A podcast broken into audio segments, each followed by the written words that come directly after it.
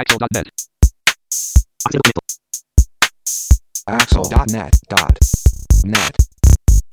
こんにちは。アクセシビリティの情報サイトアクセルがお送りするポッドキャスト号外サイトワールド2015特集です。中根です。はい、辻です。はい、よろしくお願いしますよろしく。お願いします。はい、えー今回はエクストラのお深見さんへのインタビューの模様をお送りします。えー早速お聞きください。えーサイトワールド2015エクストラさんのブースにお邪魔しています。えーエクストラの深見さんにお話を伺います。よろしくお願いします。よろしくお願いします。エクストラの深見です。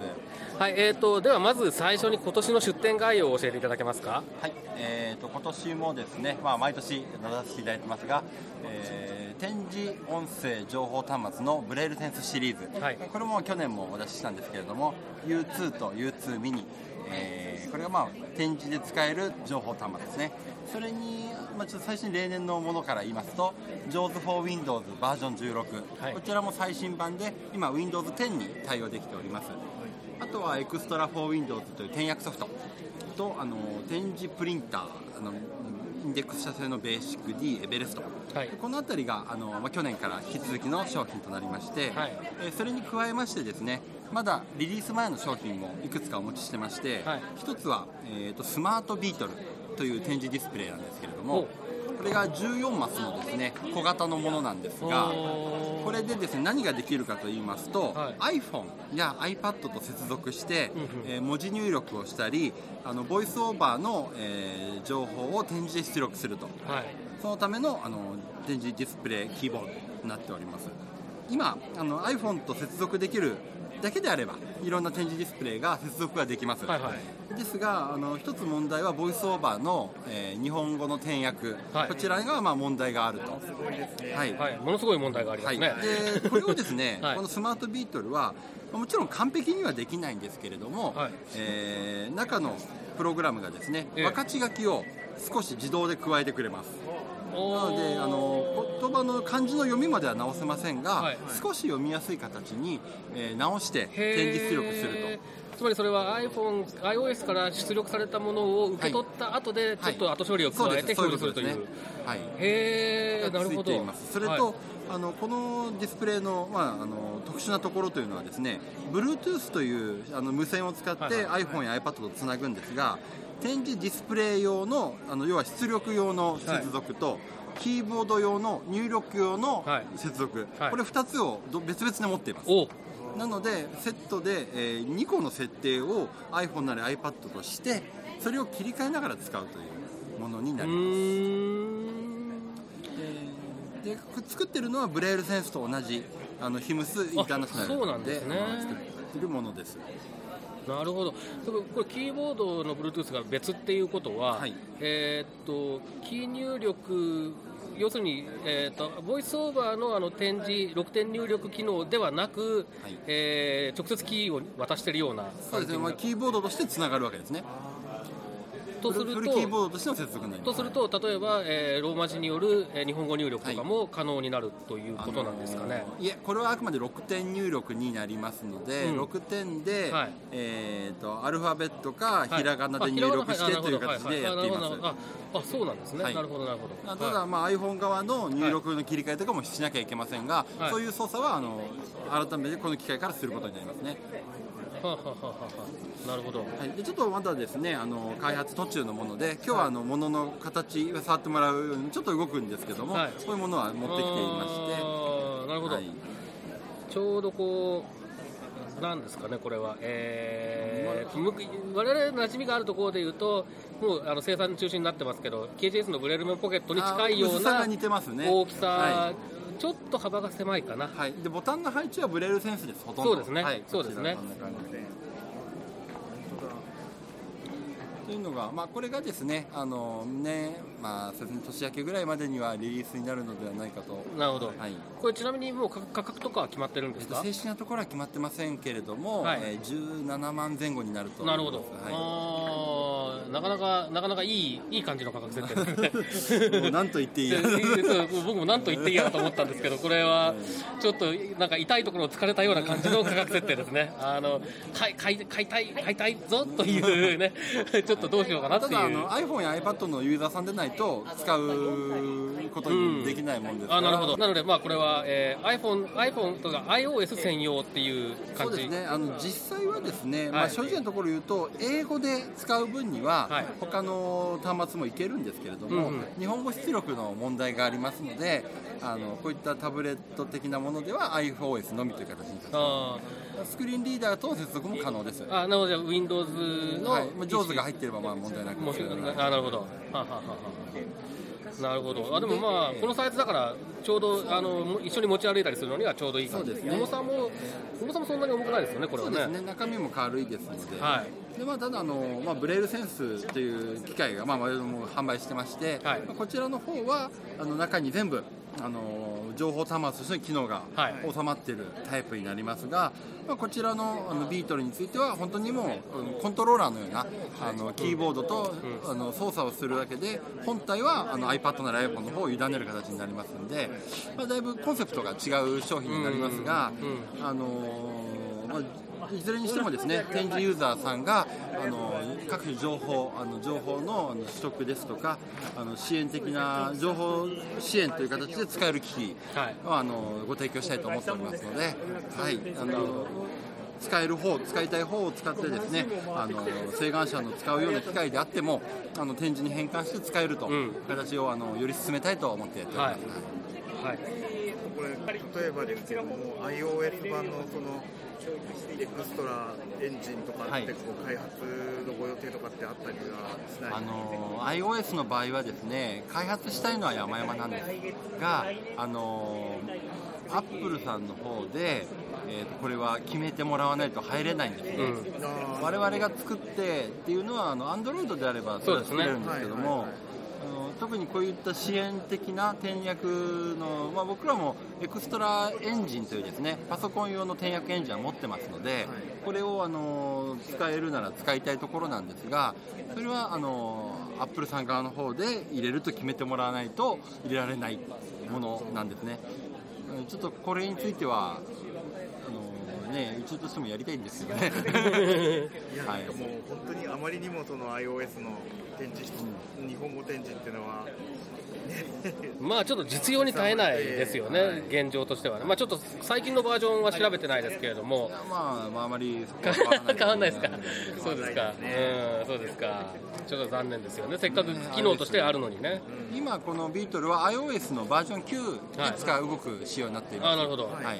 まあ、多分だからその例えば Kindle の、えーっと書籍を音展示でも読みたいとかっていうニーズがあったときにうんなるほど。あのー結構今,、まあ、今の iOS の素素のやつだとまあ読む気がしないと思うんですけれども、これでもしその、ねえーっとこの製品の分かち書きが追加されることによってだいぶ読みやすくなるんだったら、もしかしたらちょっとそれで読んでみようっていう気になる人もいるかもしれないですよね。うん。まあ、これがうちで今入っているこの分かち書きをちょっと加えるというですね機能もあの、まあ、期待されてもうそうですよ。ままだまだじゃまだまだの部分はやっぱりあるんですよ、うん。限界がありますので、それこそ先ほどおっしゃられたようにあのアップルさんの方で日本語の転訳が良くなればそれはまあよりいい話ですので。そうですね。はい。はい。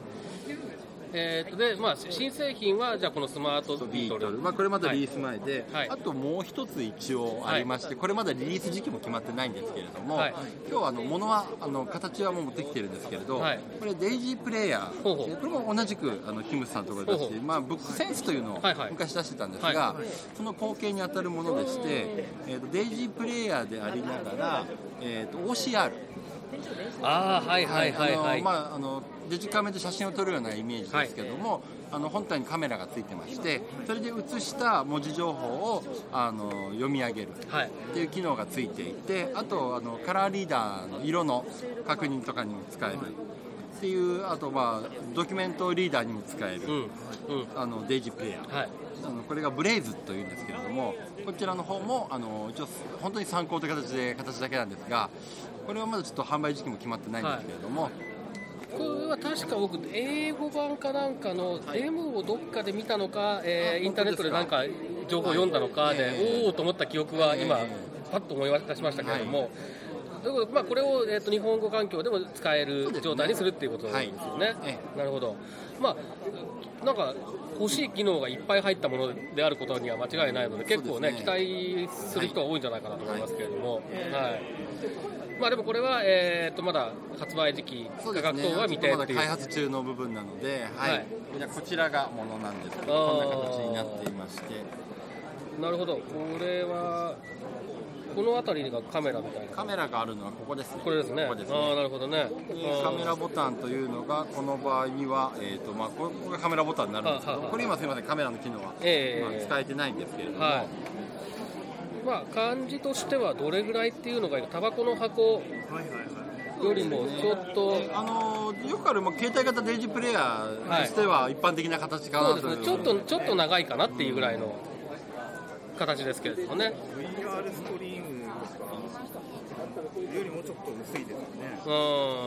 うこれでですね、あのー例えば A4 の紙を読ませたい場合に、はい。あのスタンドがありまして、ええ。そのスタンドに載せて下に紙をセットして写真 OCR ボタンを押すと下にある紙の情報を取れるとかあなるほど。そういう使い方もあ、まあ、スタンドがついてるってのはいいですね。はい、紙を読ませる場合にはそうしないと、紙の範囲の中に収まってるかというのが難しいので。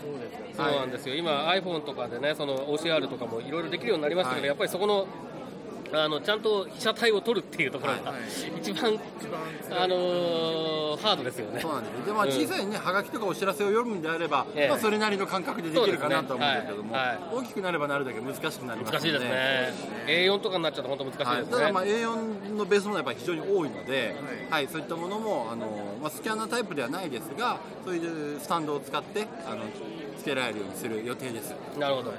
はい、じゃあこれはまあ来年のサイトワールドぐらいにまでにはもう販売してるかなっていう感じですか？ご製品ちゃんとご紹介できるかなと思うんですけれども、は い楽しみですね、これやっぱりこれがピタッとはまるそういうニーズの人っていうのは少なからずいそうな気がしますよね。そうですね。んはい、じゃあ新製品はまあこの2つですか、はいまあ、今回は。新製品って、まあまあリリース前ではありますけどね。はい、あの今後のリリース予定という形になります。なるほど。はい、今日はあの形だけでも見せられるお見せできるものはあのご紹介させていただきました。なるほど、ありがとうございます。はい。はい、えーで、まあ、あの、あとはもうこれ、お約束の質問で恐縮なんですけれども、ジョーズは、あの、ついこの間、えー17がアメリカの方で出てしまったんですねですが、はい。はい。まあ、これ、あの、継続して17も、えーっと、いずれ、はえー開発、発売されるというはい。予定はもう決まっているといあうことで、の開発はあの予定は進めておりますのであなるほど、ははい。いまあ多分そまずまずはそこなんですよね、はい。みんなやっぱりそこはし心配だとは思うので、はい。あのはい。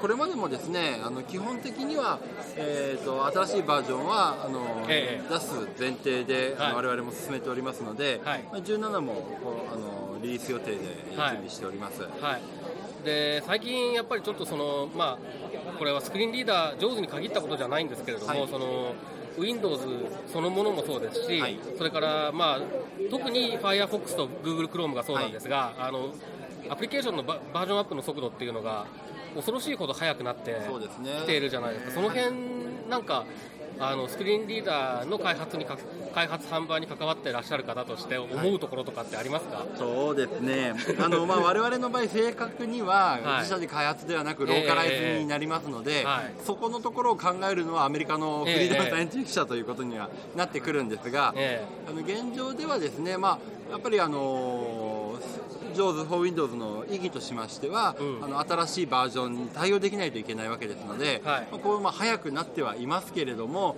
まあ、3ヶ月に1回出すわけにいきませんですので、はい。はい。あので対応できる範囲内で、うん。あの最新のものにあの使えるようにしていくような形での対応になります。うん。でその OS なりえソフトのアップデートですとか種類というのが、まあ、今後マイクロソフトさんの方でどう考えてるかっていうのは本当わからないですけどね。ね。はい。あの例えば今回10は8や7のユーザーさんが無料でアップデートできるわけですし、はい。はそうなってくるとあの今までね7で使ってれば特に視覚障害者の方なんかの場合には環境が変わってしまうことになりますので、はい。そこはあの上げて無理に上げてしまうような形だとそれはまた難しい問題をはらんできますよね。はいですので、まあ、なんで我々としてできることは、まあ、情報としてですねあの、まあ、無理にですか上げたり変えたりすることで、今ある環境を壊してしまってはやっぱり元も子もないですし、うん。使えなくなってしまうような勘違いをされてしまうことも考えられますのであのソフトとしてあの今のマイクロソフトさんのソフト、まあ、パソコン関係に対してですねこういう環境で使っていただくことが今現在、はい。スクリーンリーダーとしては、はい。あのちゃんとあの能力が発揮できる使い方はこうですよというのを、あの明確にしながらあの、はい。ご紹介できるようにしたいと思っています。なるほど。はいまあ、でもその多分アメリカの方の上手も結構マイナーバージョンアップが昔に比べると頻度が高くなってるような印象がまあ、せちょっとあって、ざるを得ないというところだと思うんですよね。そうですよね。ローカライズ追いつくのも大変じゃないですかっていういらない いらん心配だとは思うんですけれどまあ私、実際開発担当ではないものですから、ええまあ開発者の苦労とかはちょっと僕らの方、僕のからあまりは言えないんですけれども、えええええ。そのバージョンアップに見合うだけのですね、はい。あの内容があると、うん。またそれはそれでやらなきゃいけないって話になるんですけれども、えはいはいはいはい。そこの、ね、必要性っていうのをどう見ていくかっていうところもあると思いますし。それはそうですよね。ありますしかといってあの我々があの例えばフリーダム社がですねフリーダムサイエンティフィックが最新の OS なりソフトに対応してそれをローカライズできるのは我々だけ。今のところは我々の仕事なわけです。それを我々の方でやらないことによって日本のユーザーがそういった最新のソフトを使えないという状態もなってはいけないことだと思っていますので、はい。はい、あのアメリカの方で開発されたものは基本あのなんとか、まあ、多少の遅れはもちろん出ますけれども、ええあの日本のユーザーさんがそれで最新のあのコンピュータ環境を使えないということにはならないように、はい。あのしたいとは思って、まあはいやっております。はい。心強いですね。はいあそうだ。あとあのブレールセンス関係は、はい。まあ、あのハードウェア的には多分特に新しいことはないと思うんですが、はい。例えばその、えー、とアプリとかはい。でなんか、あのここしばらく最近で動きっていうのはあるんですか、ありがとうございます。最後にしようと思った話でもあったんですけれども、あのまあちょっとこの、ね、インタビューの中ではあのもう終わってしまうんですが、明日もですね、もう去年に引き続きまして、あの静岡県立大学の石川先生が、はい。えー支援技術と将棋というセミナーをやります。はい。で去年もそんな話したような気がしますけどもブレールセンスにセンス将棋というですねアプリケーションが入っています。でこれはあの会話弊社で開発しているんですけれどもそれがさらにパワーアップしまして、まあ、将棋をやる方でないとちょっと分かりにくいかもしれないんですが、えー、とオンラインのですね将棋道場ああ。の将棋クラブ24というのがこれはあの一般向けの将棋をする方のあのオンライン将棋で一番大きなものでしてあのそういったオンラインのあの対局道場なんですが、はい。それに今度対応します。おそうするとブレールセンスユーザーがブレールセンスの展示に表示された展示板を確認しながら請願者がパソコンで打ってる将棋で一緒に対局ができる。あ面白いですね。はい、そうすると、まああのなんでしょうか、なかなかオンラインゲームってたくさんありますけども、視覚障害者でも参戦できるようなものっていうのは、ほぼないじゃないかと思うんですよ。うことで私も詳しくわからないんですけれども、少ないのは間違いないと思います。うんうんそういった中で将棋っていうゲームを通してですね、あのそういった展示ユーザー、視覚障害者の方が、えー一般の請願者の将棋指しの人とですね対局ができるっていうのはこれはあのかなりあの新しい試みだと思います。そうはい。でそういったものをですねあの明日のセミナーではデモも含めてあのややるということですので、はい。あのもしあのブレールセンスユーザーの方で将棋の興味のある方なんかはですねあのこういった将センス将棋というのをあの試していただくと今までになかったあの将棋のあの対局であるとか自分の将棋の勉強にもなるような機能が入っておりますので、うん。あの面白いと思います。これは、えー、と追加でインストールするアプリケーションっていう形で提供されてるんですか？の新規で買ってもらった方はもちろん最初から入ってますけども。あそうなんですね。あのはい。ブレールセンスにはセンス APP というアプリがありまして、はい。その中に、えーそれの最終版にすれば入ってる。あーなるほど。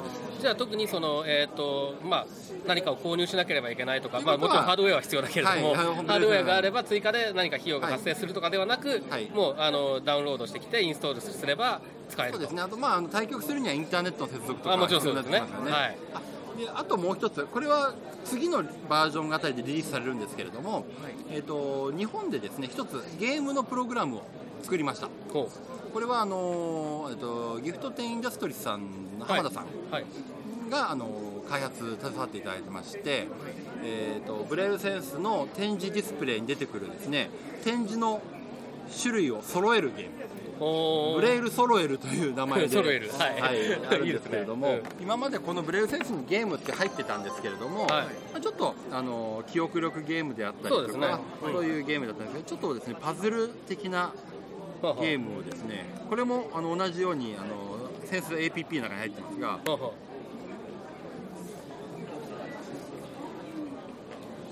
ですね。じゃあせっかくなんでちょっと触ってみてもらっていいですかね。じゃああの中谷さんこれ今スペースで開始と展示出てると思うんですけどスペースで開始はい。スペースキーを押してみてください。はい。レベル1スタートと今出ました、はい。で今触るとですねえっ、とううふううふと出てます、これは何を指しますかというと、はい展示が3種類出ますはいえっ、とうとはいえっ、とうとふと目ですねあの要は上1行、はい2行二行3三行行ってことですね、はになっていてこの3つの展示を組み替えていって全部同じ展示が並ぶようにするというゲームなんですね、今触ってみてもらうと「う」があって「ふ」があって「う」「う」「ふ」ですね、なりますので、えー、とこれちょっと難しめだな。えとこの上のタッチカーソルキーを使います、はい。でどこでもいいのでタッチカーソルキー1個押してみてもらえますか？この「ふ」のはい。二つ目の「ふ」の上を押してみます。はい。そうするとピコンと言いましてはい、りましたね。1個目のですね、はい。えー、とマスと3個目のマスが「う」から「ふ」に変わったんですね。はいはい。で今の操作はタッチカーソルキーの押したセルの両脇を押したセルにかと同じにするってことですか？が1個切り替わるんです。あ切り替わる。はい、はい。これもう1回押すと目になります。さっきの2個目のところ。あ本当だ。両脇が目になるわけですね、はい。つまりあのその押したボタンの下ではなくって左右が変わるというのがミソなんですね。でこれでですね、えーこのあれそのタッチカーソルキーを押していって、はい。全部同じマークにマークが展示に揃えるというこれは意外と難しいぞ。すみません今もうすっかり真面目真剣にやり始めちゃったで今ですね、えー、と早時のところを超えるとですね一番端っこにこれヒントが出ます。あうん。これヒントが出ましてですね、はい腕腕揃えると早いよっていうヒントが出るんです。なるほど。じゃあこれ腕揃えよう腕揃えよう。でちなみに一番端っこ、はい。最後のマスを押すと,、えー、とこの場合どこが変わるかというと1個前と一番先頭が変わります要はここの一番右の端の隣は一番先頭のセルなんですね。おなんかいい感じになってきましたけど。でも1個だけって一番困りますね。困りますよ。だってここ押した後ここも変わっちゃうわけですよね。そうですそうです。ああゲームオーバー。ゲームオーバー。すいませんでした。いえいえいえ。ちょっと慣れないと難しいと思いますし。面白いこれちょっと全体が見えてると実はやりややりやすいんですけどもそうですね。展示で指で一個一個読んでいくうん。とかなり難易度高いんですよ。そうですね。多分だから今僕あの片手でやってたので、はい、両手でやった方がいいです。ね絶対その方がいいと思います。やった方がいいと思います、はい、今片手であの IC レコーダーをみ握ってますので、ええ。ちょっとというこんなゲームですね。もしお時間あれば辻さんも試してみてください。ありがとうございます。なんかこう、こういうゲームにハマるとこう電車で乗っててこれは乗り過ごすパターンですね。乗り過ごすパターンですね。意識を集中してしまうと。れこれ本当にちょっと時間忘れてやりそうですね、はい。うんよくないこういうのあはの特定の回数操作するとゲームオーバーになってしまいます、はい。で早くクリアすると次に使える回数が増えます。あなるほど。で、まあ、早く早く解いていけばそれだけ余裕が出てくるなるほどそうかギフト店さんはこういうこともやって開はい、発に関わってらっしゃるんはいですね、今、ブ面白いですね。レイルセンスで展示のディスプレイを使ったゲームが何かできないかということで、あの浜田さんとなるほど。協力して、はい。えー、とご存知ない方もいらっしゃるかもしれない浜田さんあのアラビアの壺っていうねゲームが有名なあの去年のサイトワールドで現れたギフタテンさんっていうねあのところですけれども。あそうですか。でもおもし面白いですね。こういうゲームまあなんていうんですかね。そのブレルセンス自体はまあ、なんていう仕事に使えるものがいっぱい詰まったものっていうはい。印象はありますけれども、はいまあゲームもねそういった形でそうですね、種類が多いっていう。ここ最近は YouTube であったり、そうですね。まあ、将棋もそうですし、こういうゲームとかですね、あのまあ、あとインターネットラジオとか、はい。それはだんだん趣味とかあの生活に寄ったようなあうん。の機能を増やしていって、まあ、あの本当に日々の生活の中でですねあの常に手元に置いてもらえるような機会になるようにあの、うん。なっていけばと思っております。はいセシビリティ業界ってまだまだエンターテインメントが少ないんですよね。うんうん。そうですね。直ゲーム関係ってやっぱ少ないと思いますんで、うん。まあ、ちょっと内容的にはシンプルなものですけれどもなかなかねあの ブレイセンスを使ってるユーザーさんで小さいお子さんあまりいないとは思いますから、うん。ね、あの大人の方が遊ぶにはちょっとシンプルかなって思っちゃったりもするんですけれどもでもまああのこういったものがあってもいいんじゃないかと思いますので。まあとりあえず将棋は全然シンプルじゃないんで大丈夫。まあ、将棋はあの全然年関係ないですね、ね。こちらはね。あの、できる方はやっぱりね、年になってもでねきますし、面白くできますからね。はい。はい、はいえー他に何か言い忘れとかございますか？えーとそうですね、再三話に出ていた、今、ブレールセンスのお値段だけちょっと話させていただいて、はい。今ご紹介したブレールセンス、えーと U2 と U2 ミニという2種類があります。はい。この話にも出ていたようにですねあのパソコンやタブレットのようにいろんなインターネットを使ったアプリケーションですとかあの仕事に使えるあの機能、はい。満載の機械なんですけれどもこちらあの32マスの展示ディスプレイがついた U2 で58万円。はい。で18マスの展示ディスプレイがついた U2 ミニが38万3500円となっております、でこちらご購入の際にですね日常生活用具の申請があの自治体様によってはあの可能な自治体さん、まあまあ多いと思うんですけれどもあのありますのでぜひあの一度ですね、えー日常生活用具のご相談もしてあのご購入検討いただければなと思っております。はい。じゃあそんなところで大丈夫ですか？はい。はい。あの一個だけ、はいはい。えっとあの海外からの選手だと思うんですけども、やっぱりこうあの円安とかのはい。影響っていうのは受けてたり、あーそうですね、我々も輸入品が非常に多いです、ん。あの EXTRA for Windows 以外は基本的には輸入しているわけですので、あの特にドル建てで取引しているところの場合には、あの円安の影響、非常に大きいです。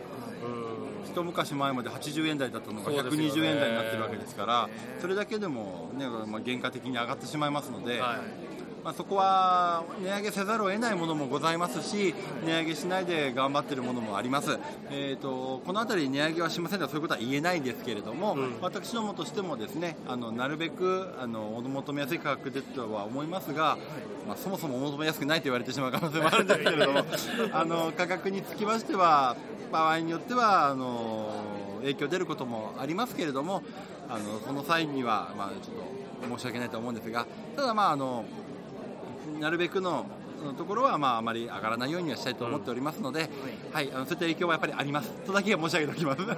はい。はい。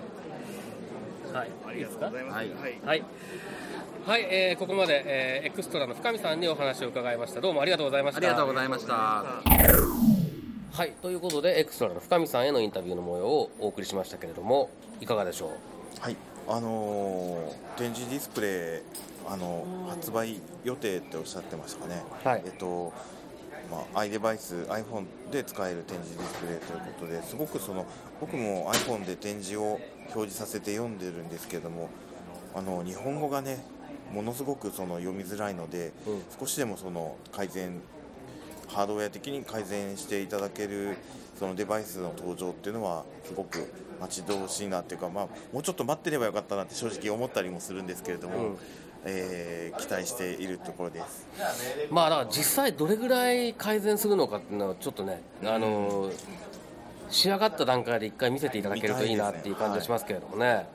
はい、えーそうですね。僕はそうですね。まあそのそういう iPhone 専用のものとかっていうのを出てが出てきたっていうのは面白いすごく面白いなと思った一方で、はいまあなかなかこれを買うのは余裕がないと厳しいかなっていうのも正直思いました、ただすごく iPhone を使っている人 PC よりも iPhone を使っている人とかにとってはむしろこういうものを買った方が作業効率上がるのかなというような気はしましたので、まあ、あの本当にあの用途によって、えーそれから人によってという感じだと思うんですけれどもその、えー適切なデバイスっていうのは変わってくると思うので、はい。まあ、選択肢が増えるということは非常にいいことだなというふうに思いました。はい。はい。あとはあのーえーブレイルセンスにはい。と、あの入ってるゲームですね、うん。あの僕やっぱりアクセシビリティとエンエンターテインメントっていうのは、まあ、僕のあのすごいこう普段から気にしてるテーマなんですけれどもそういった意味でそのこれまではあの生活の質の向上みたいな感じでこう捉えられてきた支援技術にそういうゲームというこう、まあ、エンターテインメントの分野のものが入ってきたことはすごく嬉しいなと思いました。はいそうですね。まああの本当えー、ちょっとた遊んだゲームも面白かったですしあと将棋はね結構ね将棋はねちょっと魅力的なんですよね。はい、はい、僕たちも年取ってきましたしね。いやいや僕子供の頃から将棋好きなんで。あ本当ですか、はい、えー、ちょっと僕も教えてください。えー、お父さん弱いからやだ。僕もオセロで子供に負けるんですよね。いいカモにされてます。はい、はい。じゃあいいかもにしするように、ええ。僕があの強くなならないように教えます。あわかりました。はいということでえ今回はエクストラさんへのインタビューの模様をお送りしました。えサイトワールド2015特集。また次回です。さようなら。このポッドキャストへの皆さんからのご意見ご感想を Twitter、Facebook、サイト上のコメント欄そしてメールで受け付けています。メールアドレスは feedback.axel.net feedback.axel.net です。なお、いただいたコメントなどを、ポッドキャストの中でご紹介する場合があります。それではまた次回。